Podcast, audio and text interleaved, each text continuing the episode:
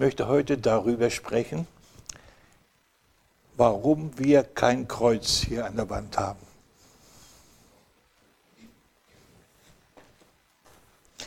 Das ist eine Frage, die schon immer wieder in den Jahren aufgekommen ist und an mich herangetragen worden ist.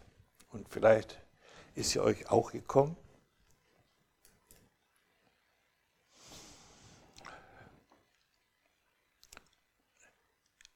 Wo finden wir überall das Kreuz?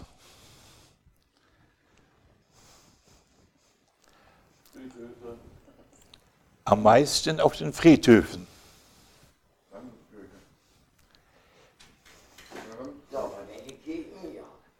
Ja, und dann in den Kirchen.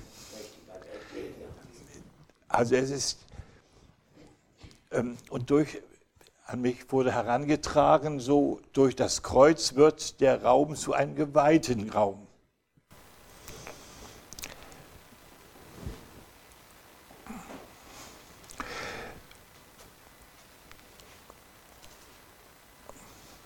Aber ich sehe mehr den Vergleich und die Assoziation bei den Menschen, mit dem Kreuz verbindet sich der Tod.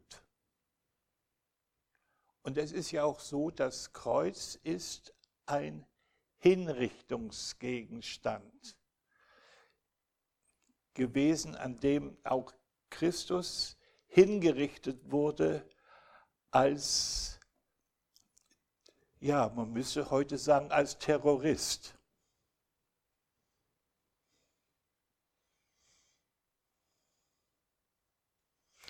Und dieser Ort der Hinrichtung ist zu einem Symbol geworden für das Christentum.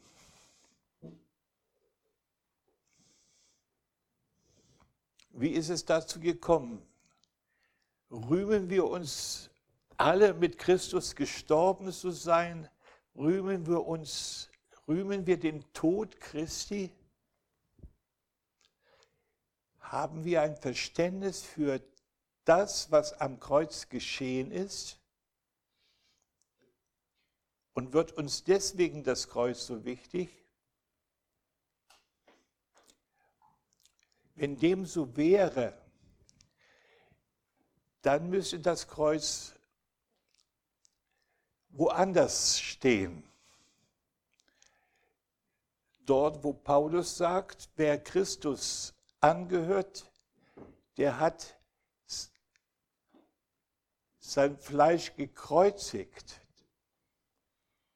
Das Kreuz ist also dann nicht ein Kreuz, das man an die Wand schlägt oder auf einen Grab stellt, sondern das Kreuz ist ein Kreuz, in dem ich mich selbst verstehe als einer, der tot ist.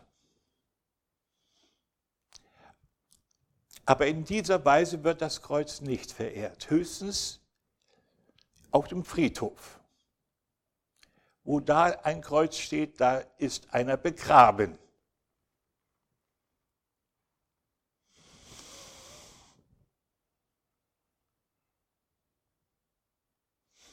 Dann denke ich noch an besondere Gräbnisstätten begräbt. Die Pharaonen begruben sich, ließen sich begraben, nachdem sie gestorben waren, in prächtigen Grabkammern und nahmen dort alle ihre Schätze mit. Und da hat man dann gefunden, das, was die Grabräuber noch übrig gelassen hatten, wunderbare Dinge. Gold, Särge, Geräte, die, die sie den Toten mitschickten, damit sie dann in dem Jenseits da nichts entbehren mussten.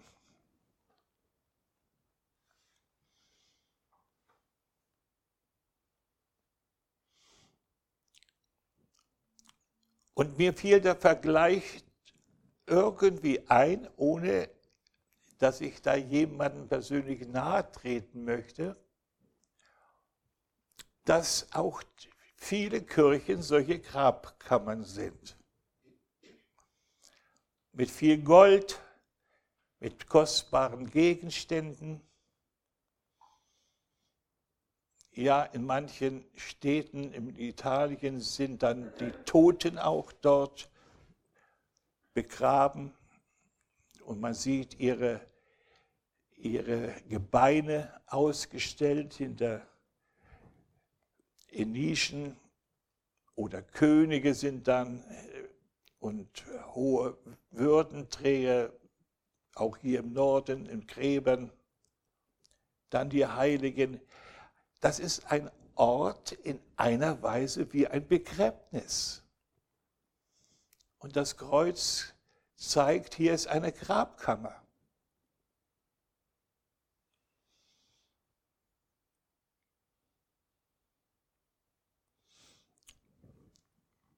Und deswegen hängt erstmal bei uns kein Kreuz, weil sich mit dem Kreuz der Tod verbindet.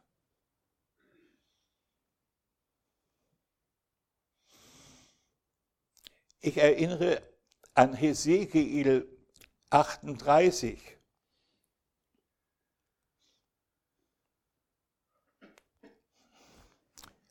Siebenunddreißig wird entschuldigt. Da wird ein großes Totenfeld gesehen, also ein Feld, ein, ein, ein flacher Feld, in dem Gebeine herumliegen. Da hat eine Schlacht stattgefunden. Man hat die Toten nicht beerdigt, sondern sie liegen lassen und dann haben die Vögel abgeknabbert das Fleisch und die, und die Toten, die Gebeine der Toten waren der Sonne ausgeliefert. Und dass so ein, so ein Schlachtfeld einer vergangenen, ja, vielleicht zehn Jahre oder noch älter vergangenen Schlacht hat der Hesekiel, der Prophet Hesekiel, gezeigt bekommen von Gott. Und dann die Erklärung dazu. Menschensohn, also Hesekiel 37 von Vers 11 ab,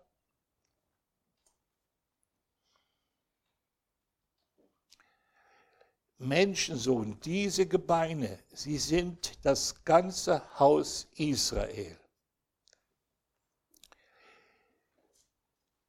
Siehe, sie sagen, unsere Gebeine sind vertrocknet und unsere Hoffnung ist verloren.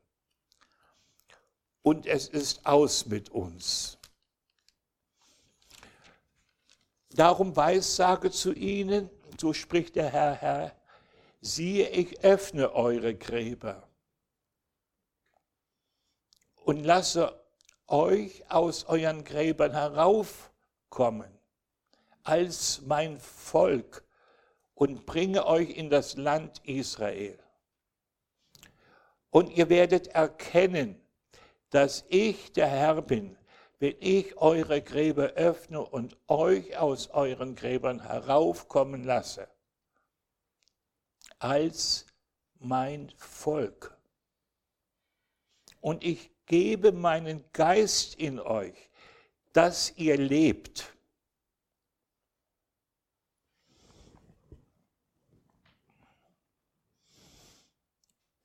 Das ist also die Verheißung, die Gott uns gegeben hat.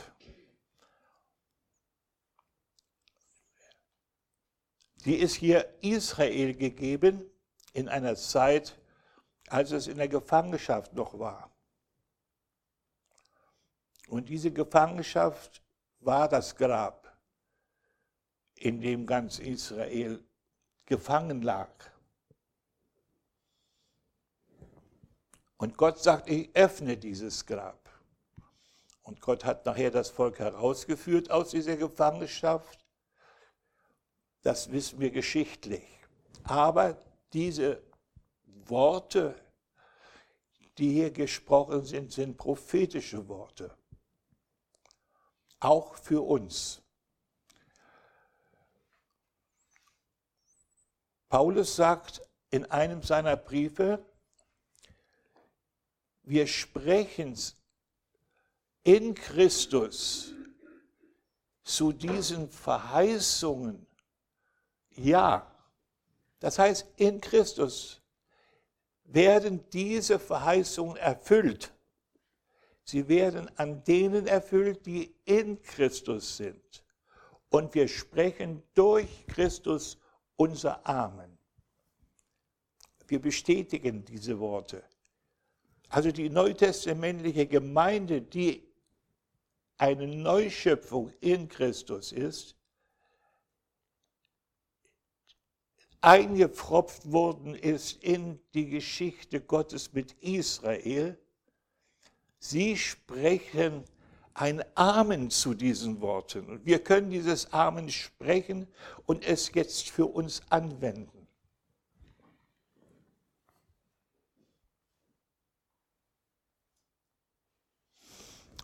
Dann spricht hier Hesekiel 37 weiter. Vers 24, und mein Knecht David wird König sein und sie werden alle einen Hirten haben. Und sie werden in meinen Rechtsbestimmungen leben und meine Ordnung bewahren und sie tun. Und sie werden in, das, in dem Land wohnen, das ich meinem Knecht Jakob gegeben hat habe und in dem eure Väter gewohnt haben. Und sie werden darin wohnen, sie und ihre Kinder und Kindeskinder, bis in Ewigkeit. Und mein Knecht David wird ihr Fürst sein, für ewig.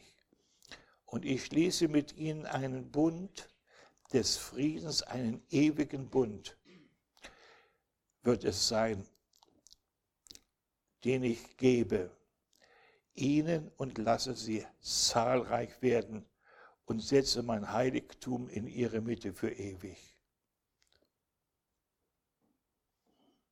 Und die Nationen werden erkennen, dass ich der Herr bin.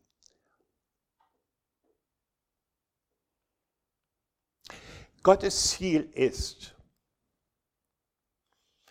sich vor den Augen der Menschen und der Nationen zu verherrlichen, indem er sein Volk herausführt aus den Gräbern und es zusammenfügt und es wohnen lässt in dem Lande, das Gott für sie bestimmt hat.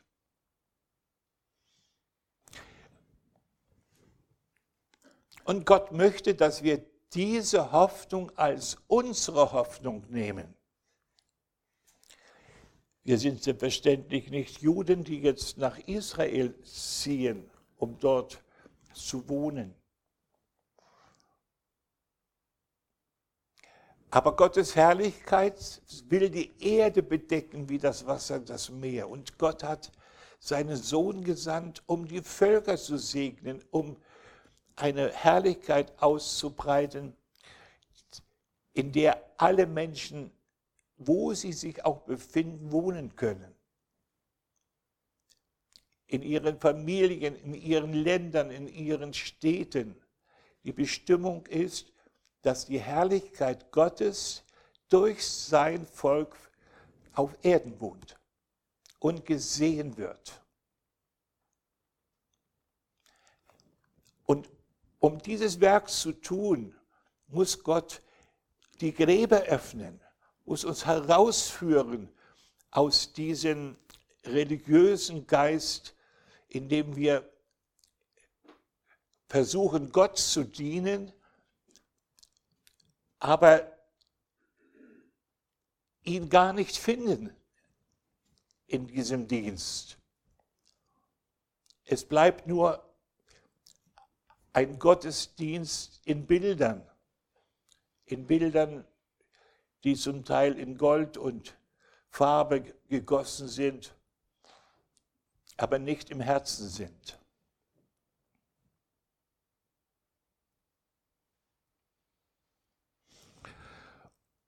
Und hier ist jetzt der Herr dabei. Und das singen wir auch in unseren Liedern, reinige unser Herz. Machte uns zu dem Volk, das du sammelst, durch das du dich verherrlichen kannst.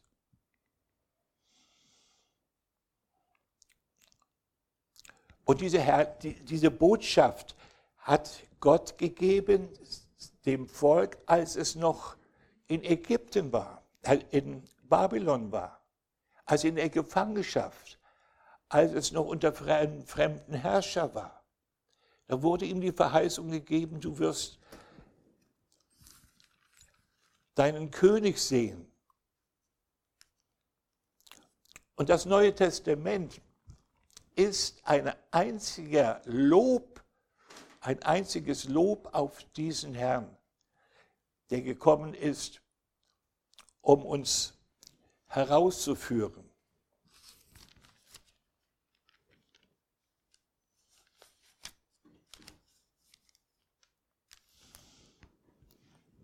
Aber es zeigt auch, dass das Werk der Herausführung nicht darin in, einer äußerlichen, in einem äußerlichen Verändern von Verhältnissen besteht. Es macht die Glaubenden nicht, nicht zu Revolutionäre, die jetzt einen Umsturz in ihrer Umwelt suchen, sondern der Umsturz findet im Menschen statt, im Herzen, in seinem Innersten. Und da finden wir Worte,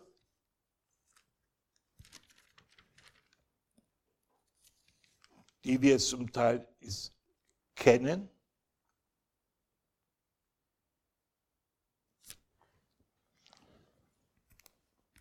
Im zweiten Korintherbrief zum Beispiel.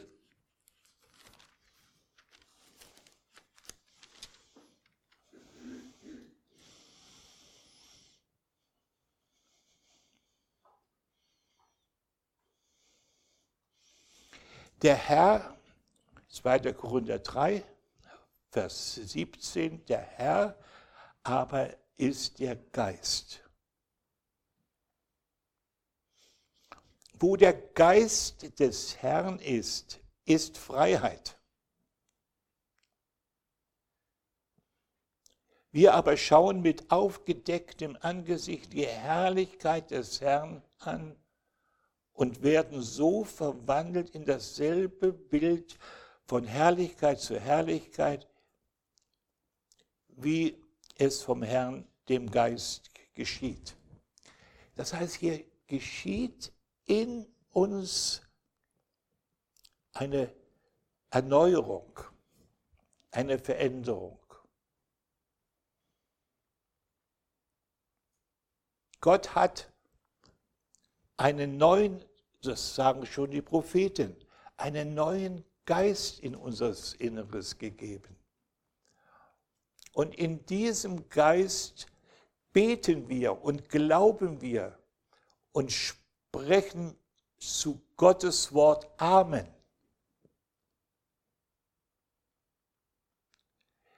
Es ist nicht durch, die, durch unseren Verstand geschieht das, dass wir so gelehrt sind oder gar erzogen, sondern wir sprechen im Geist das Ja zu Gottes Verheißung. Wir erkennen in unserem Geist, erkennen wir den Weg Gottes mit den Menschen, den Weg Gottes mit uns. Und in unserem Geist haben wir die Hoffnung auf das, was noch kommt, was Gott kommen lässt. Für alle Menschen, nicht nur für uns. Wir sehen also mit Christus in uns, das ist die Hoffnung der Herrlichkeit. Das heißt also, wir sehen die Herrlichkeit über den Menschen, über unser Land, über unsere Stadt, über unsere Familien. Wir sehen die Herrlichkeit Gottes als Hoffnung. Das ist eine Wirkung davon, dass der Geist Gottes uns lehrt, dass die Salbung in uns arbeitet, dass Gottes Wort in uns lebendig gemacht wird. Und hier müssen wir es unterscheiden zwischen zwei, zweimal das Wort Geist zu verstehen. Einmal ist der Geist der lebendig gemachte Geist im Menschen, der zu Jesus gefunden hat. Und er weiß, dass ihm die Sünden vergeben sind. Das weiß er nicht aus sich heraus. Das weiß er nur durch das Zeugnis Gottes in seinem Herzen. Und dieses Zeugnis, durch dieses Zeugnis wird, uns, wird unser Geist neu geboren. Er glaubt es. Und jetzt als geistlicher Mensch, als Mensch, der Geist geworden ist, Jesus sagt so, es, was aus dem Geist geboren ist, ist Geist.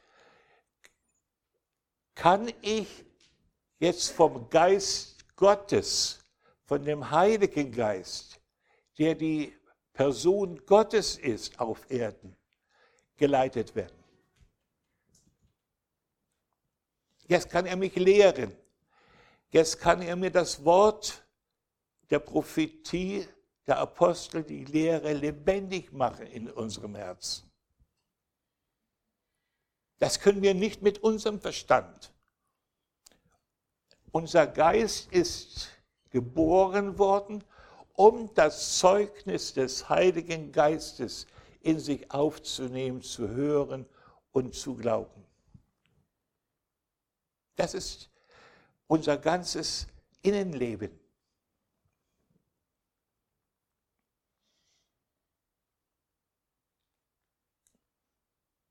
Und in diesem, in diesem Zeugnis des Heiligen Geistes, da ist die ganze Erlösung, die der Herr für uns bereithält,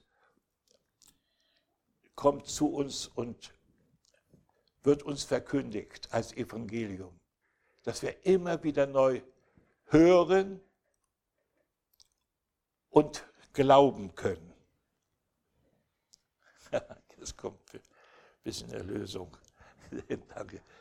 Dankeschön.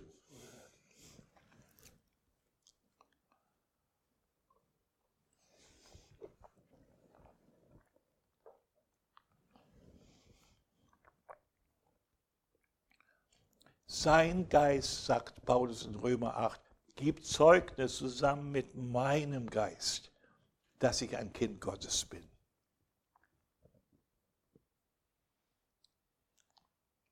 Dieses Zeugnis wird in jedem Lobpreis aufgerichtet in uns. Und der Lobpreis ist eigentlich so wichtig für uns, weil wir im Lobpreis unseren Blick richten nach, zum Herrn. Wir sprechen ja im Lobpreis nicht von unseren Werken, wir sprechen davon, was der Herr ist. Wir gehen also von uns weg.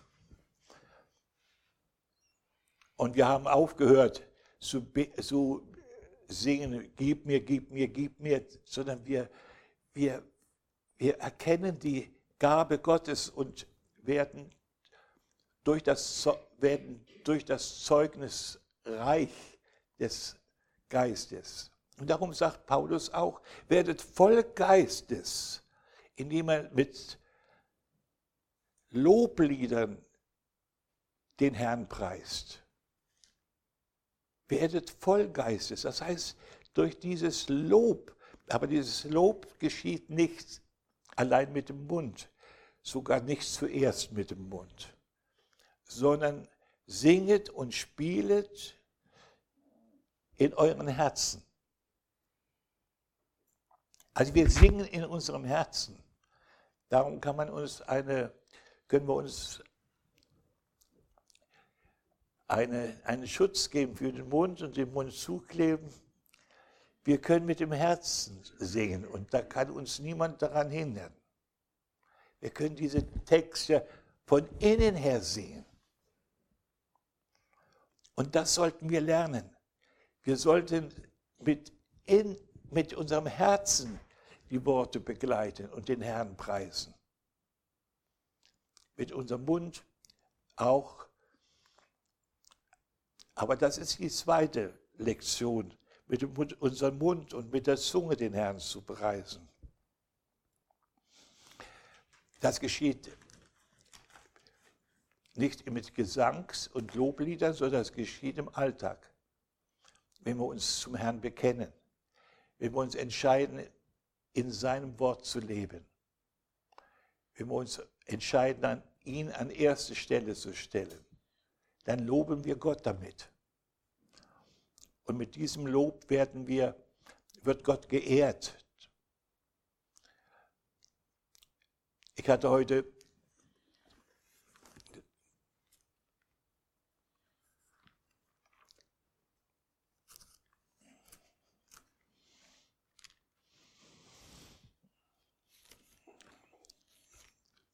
ein Wort aus Lukas äh, 14 gelesen.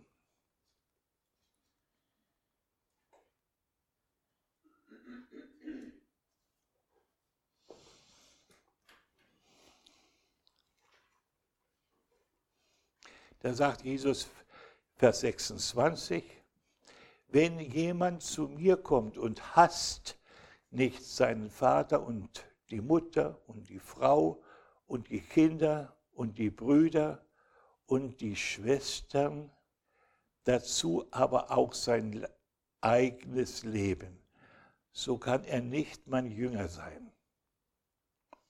Und wer nicht sein Kreuz trägt und mir nachkommt, kann nicht mein Jünger sein.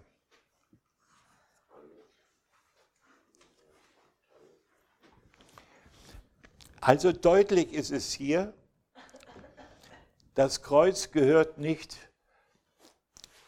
an die Wand, sondern das Kreuz gehört in das eigene Leben hinein.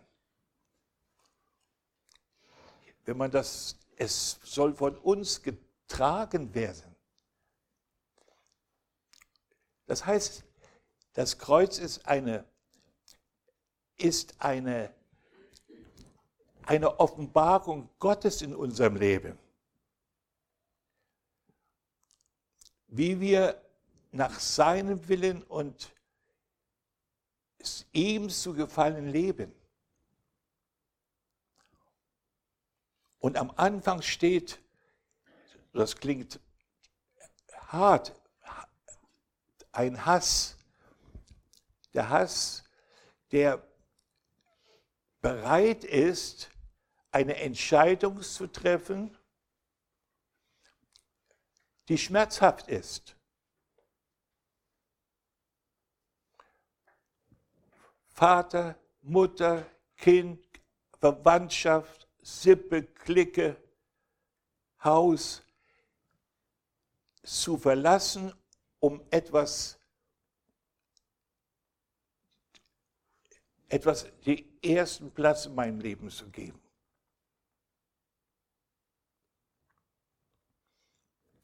Und mit dieser Hingabe an Jesus ehre ich, verherrliche ich Gott in meinem Leben. Und Jesus sagt, wer dem Herrn anhangt, der ist ein Geist mit ihm. Das heißt also, diese Be Gemeinschaft mit Jesus ist nur möglich, indem wir dieses Kreuz auf uns nehmen, indem wir diesen Hass auf uns nehmen, indem wir, das ist nicht dieser Hass, dass wir etwas ablehnen. Nein, Wir lehnen es ab, wenn es sich an, in unserem Leben an erste Stelle stellen will. Der Hass gilt nicht Mann, Frau, Kind und sonst was.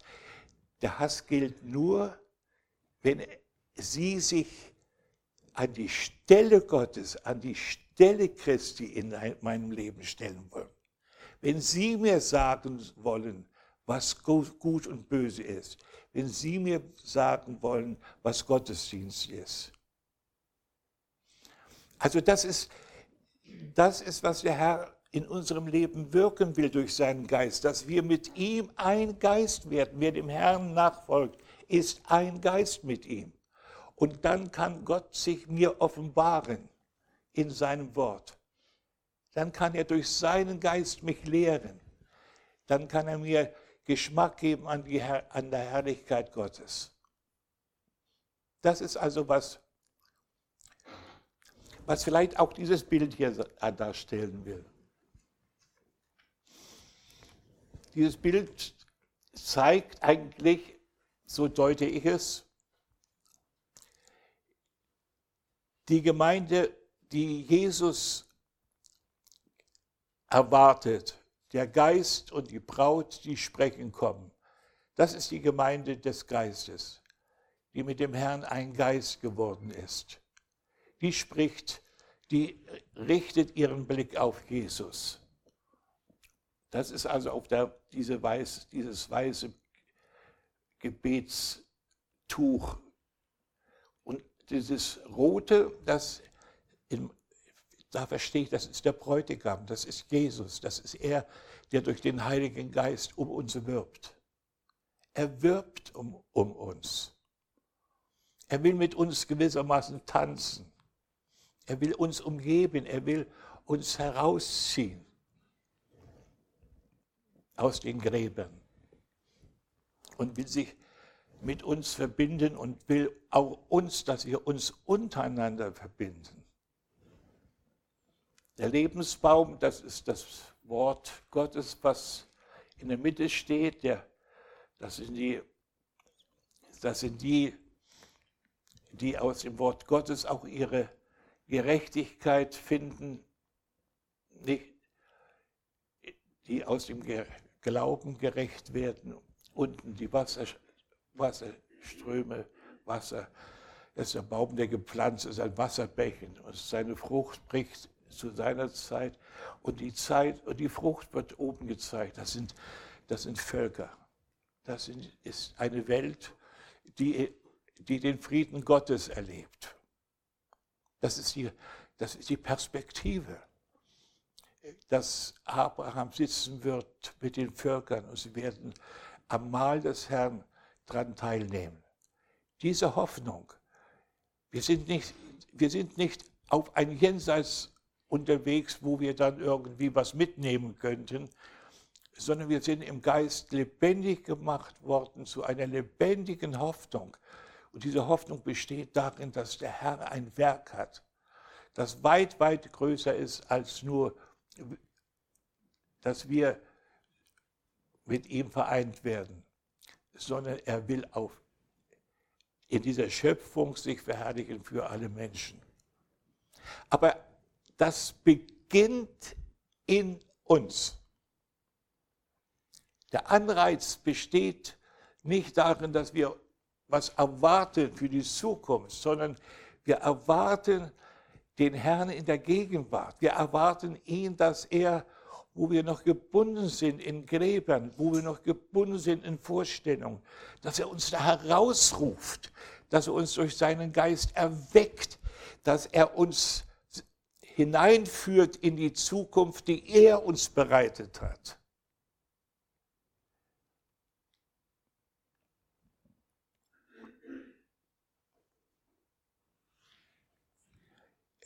Jeder Tag soll ein Tag werden, wo wir essen können von dem Brot, das uns der Vater reicht. Unser tägliches Brot gib uns heute. Ich glaube, dass für mich selbst nehme ich das. Das ist jedes Wort, das wir nehmen dürfen im Glauben, ist ein Brot, von dem wir leben. Und wir empfangen es täglich. Wir empfangen es nicht auf Vorrat,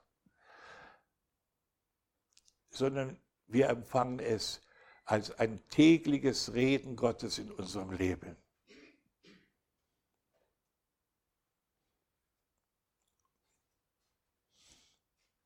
Ja, und dazu sind wir eingeladen. Dazu sind wir eingeladen.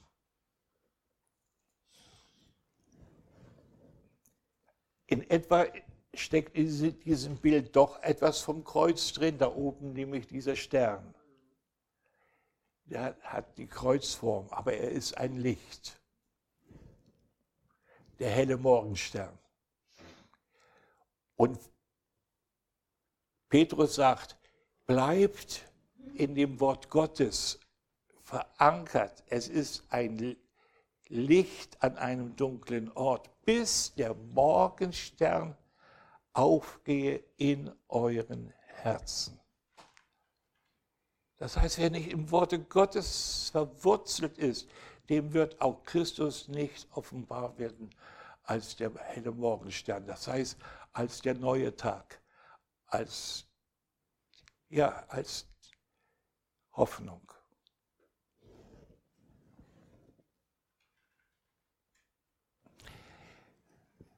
Noch nebenbei etwas zum Kreuz. Wann hat das Kreuz seinen Siegeszug begonnen? Wisst ihr das? Als Zeichen. Wann wurde es eingesetzt.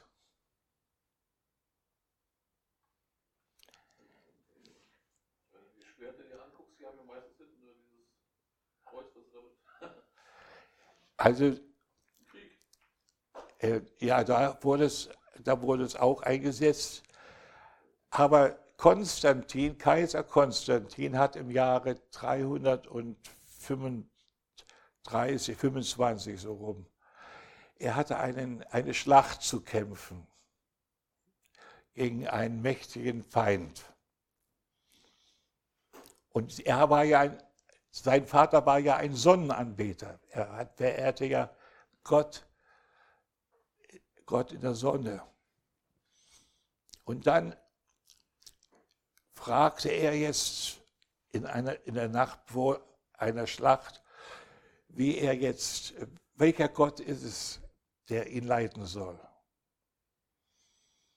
Und da erschien, so berichtet er von sich aus, ja, und, und die Urkunden berichten das, dass er dann ein Lichtkreuz sah über der Sonne. Das ist ja Mittagszeit. Und, ähm, und ein Wort dazu, in dies durch dieses Siege.